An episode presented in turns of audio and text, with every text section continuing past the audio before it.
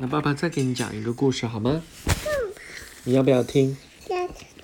这个故事叫做《一起去旅行》。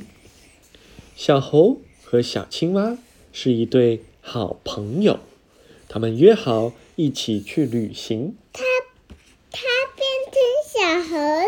对呀，第二天。它不是小松鼠了。对的，第二天，暖暖的太阳挂在天上，小猴来到了小青蛙家，叫道：“我们出发吧。”小青蛙觉得天气太干燥了，想明天再去。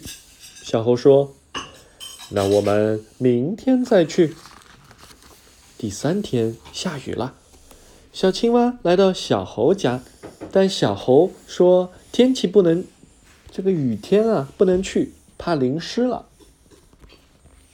小青蛙说：“那明天再去。”第四天天气很好。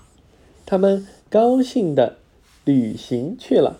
嗯，小猴子的不在这里。对，小猴子的家，对不对？朋友之间。他走了。嗯。他走了。那这个故事告诉我们什么呀？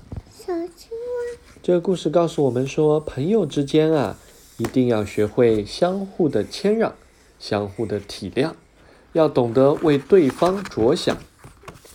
小敖还有仙女沙。